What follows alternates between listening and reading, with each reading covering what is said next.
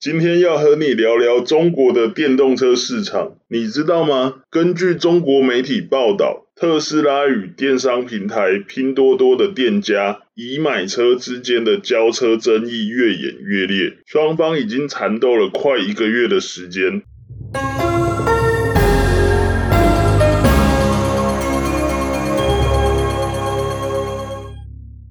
你好，我是凯尔。特斯拉与已买车的交车争议，早在七月二十号就已经开始。当时已买车推出万人团购特斯拉 Model 3的活动，宣称可以买到比较便宜的特斯拉电动车，也代表这参加这一次团购会比你自己去找特斯拉买车还要便宜。然后我换算了一下呢，大概可以便宜人民币两万元。不过呢，这一次的团购活动总共呢，最终只卖出了五辆车，就是一个万人响应、五人买车的概念。虽然买车的人不多，但是这个团购活动也让特斯拉很不开心。特斯拉他就指出说，这一次的团购活动是没有经过授权。是属于转卖的行为，违反了他们的相关销售规定，因此拒绝向拼多多的买家交车。根据中国媒体报道，特斯拉全球副总裁、大中华区负责人朱晓彤在八月十七号晚间做出内部指示，他说这件事情破坏了特斯拉的直营模式跟价格体系。他说，没有人可以独善其身，每个人都要行动起来。就是一个没有人是局外人的概念。那朱晓彤他说呢，特斯拉没有庞大的公关部门跟预算费用。我觉得这句话有潜台词，诶，就是他们的对手很有可能就是有很大的公关部门。然后言归正传，就是朱晓彤他在内部指示的时候说，特斯拉官方的声音需要每一个人去传播，必须全员行动起来，就转发朋友圈，然后参与留言。跟举报不实的资讯，特斯拉最近也表示说，这一次的受害车主如果重新透过特斯拉官方的管道下单买车，特斯拉会提供一定的补偿措施给他们。然而，在八月十八号的晚间，中国网络上陆续传出特斯拉选择让步，并且已经和其中一位买家达成协议，完成交车。隔了一天，特斯拉在十八月十九。号反驳，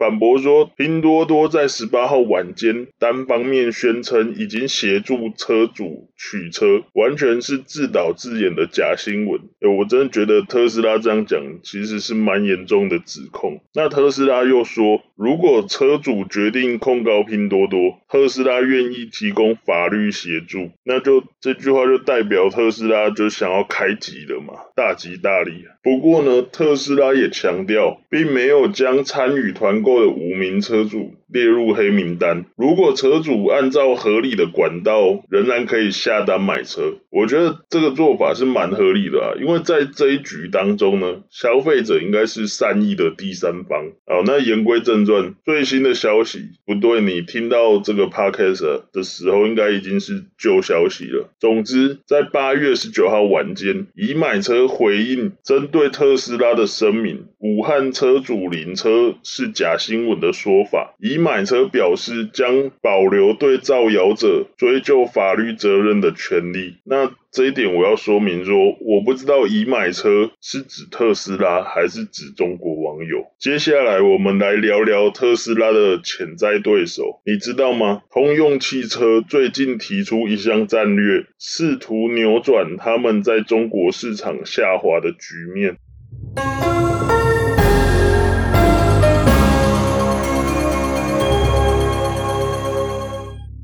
根据外国媒体报道，通用汽车计划在未来五年，他们在中国的新车款当中会有四成以上采用电动车款，而且这些车款会在中国制造，同时多数的零件都会由中国本地的厂商供应。其实这个做法就有点像是特斯拉的上海超级工厂，有点类似是一样的做法。另一方面，根据中国媒体报道，中国本土的电动车厂小鹏鹏汽车也在八月十九号传出说，他们计划在八月二十一号递交十亿美元的美股 IPO 申请。那本周末，小鹏汽车的美股新股申购管道也会开启。小鹏汽车预计在八月二十七号正式在纽约交易所挂牌上市。朋友，不知道你会不会觉得很纳闷一件事情，就是为什么在中美两国情势很紧张的情况下，中国企业还要到美国上市？我建议你可以在睡前。听听强国财经的试播集，里面就有提到相关的内容。那至于为什么要在睡前听？因为我的声音很催眠。言归正传，另一方面，在八月十九号当天也传出，中国另外一家本土电动车厂威马汽车的第一轮融资，领衔的投资方已经确定。融资规模预计是人民币五十亿元，或是等值的美元。那在威马汽车第一轮融资完成后，计划到上海交易所的科创板上市，但是因为时间太过紧迫。威马汽车预计在九月初完成第一轮融资，然后在九月底开始申报科创板上市，最终计划在二零二一年初到科创板挂牌上市。接下来，我们来聊聊中国整体的电动车、新能源车市场的表现。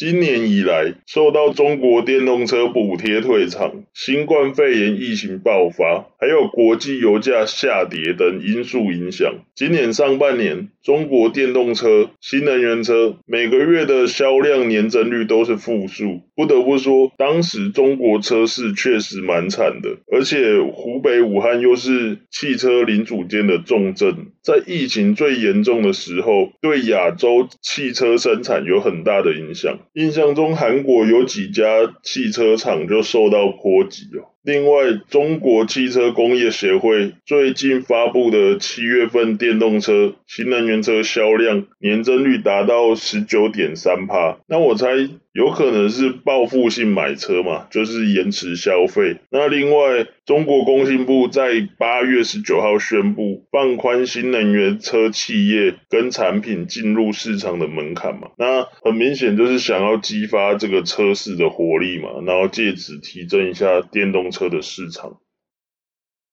好，好，我们今天的正事就聊到这边。接下来，我想和你闲聊一下。我今天在剪辑录音档的时候，不小心剪坏了。一开始把节奏剪得太快，但是为了挽救一下这个录音档，只好把我的语调透过后置放慢，然后想综合一下整体的节奏，但是感觉是蛮失败的。然后我今天啊，原本想要临场发挥，想说不要照稿念，但是我好像没有办法像那些可以即兴的人一样，我只要一拖稿就会卡词，卡个半天。那其实也是蛮羡慕这些反应快的人。那其实我在念这一段内容也是照稿念。然后我们来看一下听众的回馈，好友 H 说。听完 EP One 之后，觉得内容很不错。那他之前听股癌说，川普盯上腾讯，他说要留意一下腾讯转投资的公司表现。然后我那个好友 H 说，我的内容就出现苹果跟 Google 下架游戏的事，感觉事情中间若有似无的串联。那我也这么觉得，这也是我喜欢财经新闻或者是政治新闻的一个特点。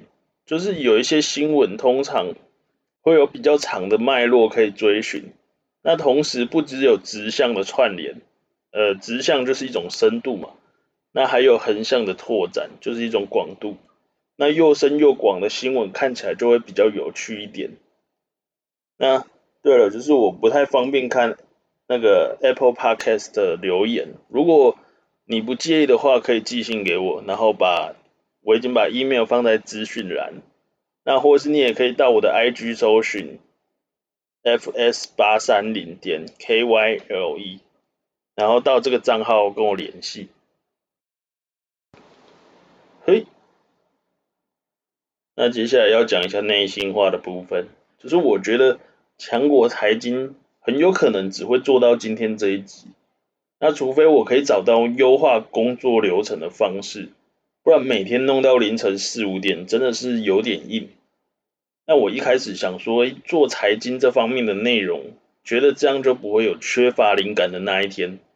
但是我觉得我是想太多了，因为必须要照稿念的内容，我觉得真的会蛮辛苦的。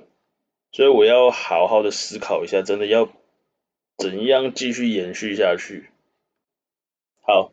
我们今天的 podcast 就到这边。如果喜欢我的内容的话，欢迎订阅以及分享给你的亲朋好友。我们有机会再聊，拜拜。